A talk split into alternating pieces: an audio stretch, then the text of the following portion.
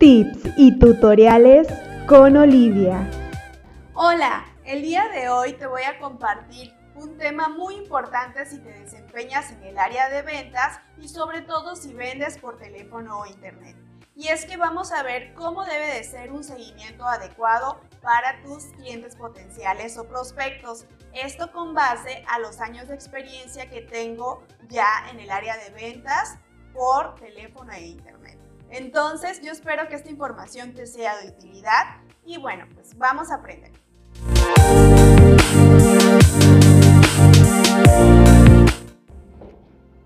Bueno, pues lo primero que tenemos que hacer es conocer a nuestro cliente potencial y saber cuáles son sus necesidades, ya sea que haya llegado por teléfono o que haya dejado sus datos en un formulario, es importante que lo contactemos a la brevedad, ¿sí? Y conozcamos cuáles son sus necesidades. Es importante que lo escuches, ¿sí? Para saber qué necesita de nosotros, ¿sí? Y cuál es la necesidad que busca satisfacer.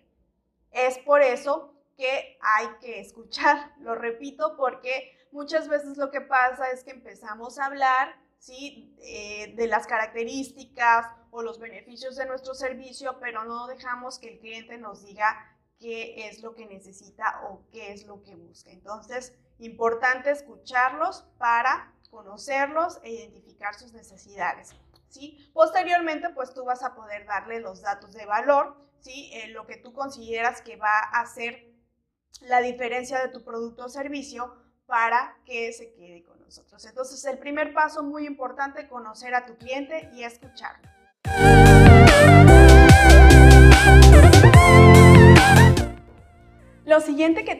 Hacer es solicitar los datos importantes y los datos necesarios para que puedas elaborar la propuesta de forma adecuada. Es importante que los tengas identificados y los solicites, ¿sí? En el primer contacto. Y algo muy importante también es que si recibiste eh, la llamada del parte del cliente potencial, pues puedas solicitarle sus datos, ¿sí? Para enviar la propuesta. Muy importante es tener el nombre, ¿sí? El correo y un número de teléfono para dar el seguimiento. Si es posible, también puedes solicitar la razón social, si es una eh, empresa, persona no moral, ¿sí? solicitar la razón social a quien irá dirigida la propuesta cotización. Entonces, que no se te olvide eso. Es importante que solicites los datos en el primer contacto.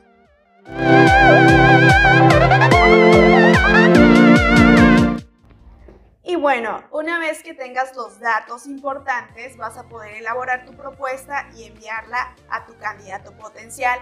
En esta parte es importante que confirmes la recepción de la propuesta.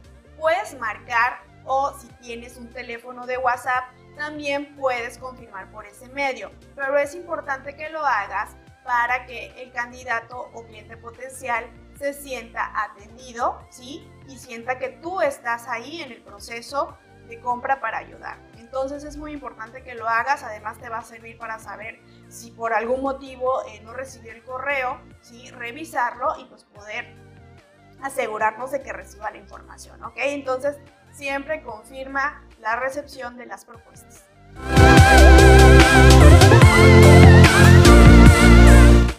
En el proceso de confirmación de la propuesta es importante que puedas agendar una llamada de seguimiento ¿sí? en unos días a esa propuesta. Entonces, en la misma llamada o en el mensaje que envíes, puedes solicitar una fecha y un horario para tener esa llamada.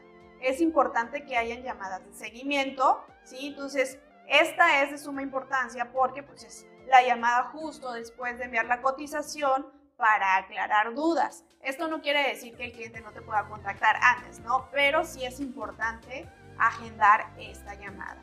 Y bueno, después de hacer esta llamada, eh, yo te recomiendo que por lo menos cada ocho días o cada determinado tiempo, dependiendo de cómo se vaya moviendo la conversación con tu prospecto, vayas agendando más llamadas, ¿sí? Eh, aquí es muy importante que no lo dejes de contactar por lo menos mientras muestra interés ¿sí?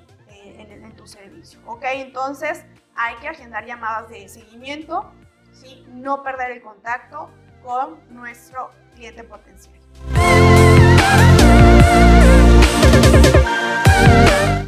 Y bueno, si tu cliente potencial ya está listo para comprarte, es importante que le des la información para el proceso de compra de forma simplificada.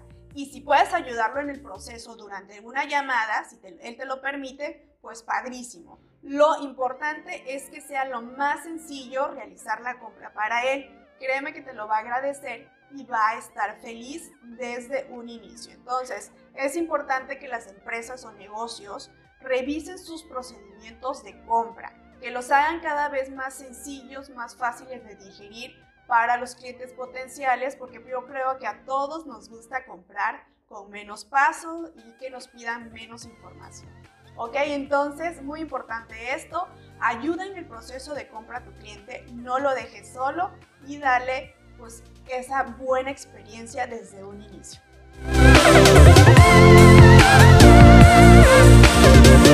Y bueno, pues sin duda habrá candidatos potenciales que tengan un proceso de compra más largo, que tarden en convertirse en clientes pues en más tiempo, ¿no?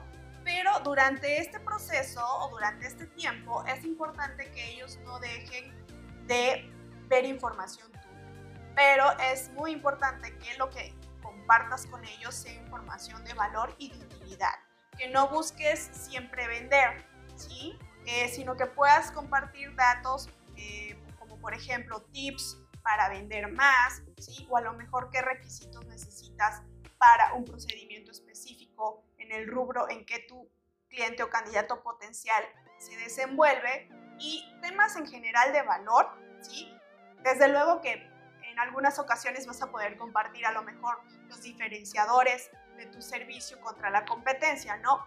Pero eh, no siempre vender. O sea, es importante que busques crear confianza con tus candidatos potenciales, con tus clientes, ¿sí? Incluso si puedes crear un blog, es importante que puedas este, tenerlo y compartir los artículos que vas publicando con ellos.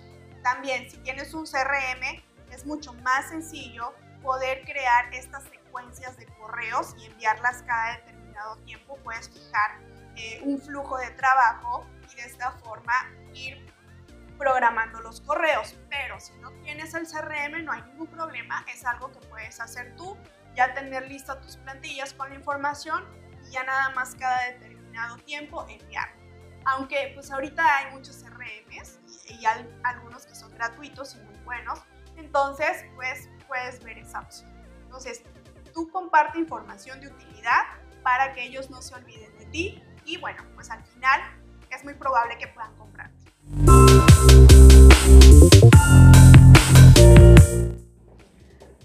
Bueno, pues con esto hemos llegado al final de este video y yo espero que de verdad esta información te sirva. Por favor, coméntame si te pareció interesante o si es algo que ya estás aplicando en tus procesos de venta. También si tienes algún dato adicional o algún tip adicional, con gusto puedes dejarlo en los comentarios. Estoy abierta a escuchar tus sugerencias y desde luego que a mejorar. Muchísimas gracias por verme y bueno, pues si te gustó el video, te pido que te suscribas a mi canal. Estaré compartiendo tips, tutoriales de eh, ventas, marketing, atención a clientes y a lo mejor luego abarcaremos otros temas, pero te pido de favor que te suscribas. Muchas gracias por verme y hasta la próxima.